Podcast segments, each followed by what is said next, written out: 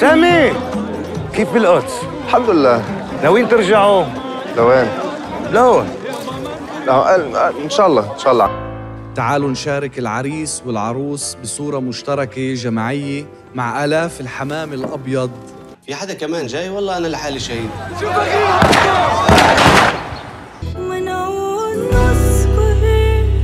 Eran s'est fait connaître par la visite de la fanfare. Vous en souvenez? Son premier film, présenté au Festival de Cannes en 2007 dans la section Un certain regard, est récompensé par le prix coup de cœur du jury. Son dernier film, Et il y eut un matin, malgré son titre directement emprunté à la jeunesse, me paraît beaucoup moins réussi. Ses points forts sont la forte collaboration israélo-palestinienne, l'adaptation d'un roman du journaliste palestinien Sayed Kachoua, écrit en hébreu, et une interprétation intéressante, mais souvent caricaturale. Nettement situé à gauche, le film entend montrer les difficultés de la vie sous une surveillance militaire constante. Sami, cadre arabe israélien, est de retour dans son village pour assister au mariage de son frère aîné Aziz.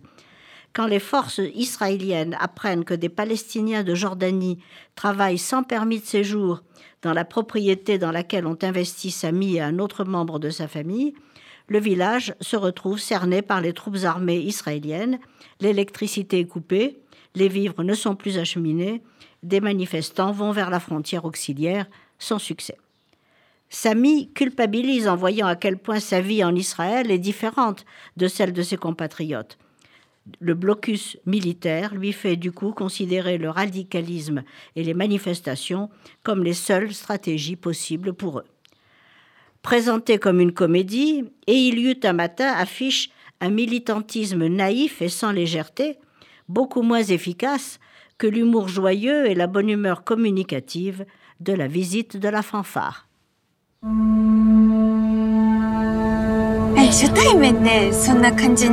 え 元カノとは浮気されて別れたんだって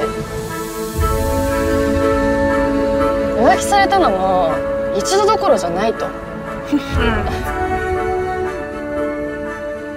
きなの久美ちゃんのこと Le cinéma japonais, lui, est de plus en plus inspiré par le cinéma français ou européen.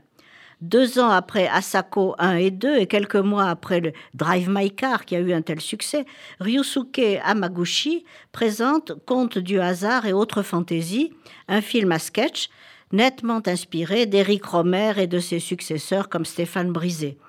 Trois histoires d'amour indépendantes dans lesquelles le passé revient dans le présent. Au centre de ce triangle d'histoires courtes, trois femmes, Meiko, Nao et Moka, voient intervenir un amour passé dans leur quotidien.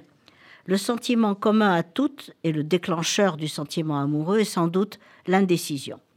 La jeune Meiko découvre qu'une de ses meilleures amies a un nouvel amour dans sa vie, un long dialogue, une séance de photos professionnelles, puis leur séparation crée une rupture dans le récit et une accélération du rythme du film qui se dévoile tout à coup dans sa complexité. Dans la seconde histoire, Nao, jeune mère reprenant ses études, est fascinée par un professeur qui est un auteur à succès.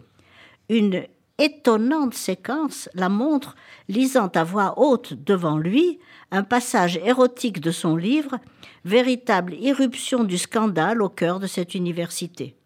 Enfin, dans le troisième sketch, une quarantenaire vient retrouver une amie qu'elle a perdue de vue à la fin du lycée. Le jeu sur les identités respectives des deux femmes est troublant, mais réussit à les lier.